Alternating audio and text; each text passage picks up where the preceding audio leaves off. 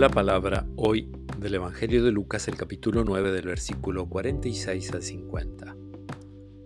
A los discípulos de Jesús se les ocurrió preguntarse quién sería el más grande.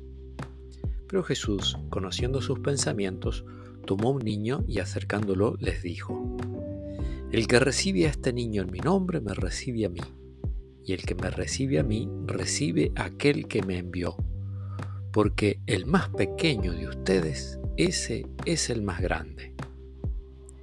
Juan, dirigiéndose a Jesús, le dijo, Maestro, hemos visto a uno que expulsaba demonios en tu nombre y tratamos de impedírselo, porque no es de los nuestros. Pero Jesús le dijo, No se lo impidan, porque el que no está contra ustedes, está con ustedes.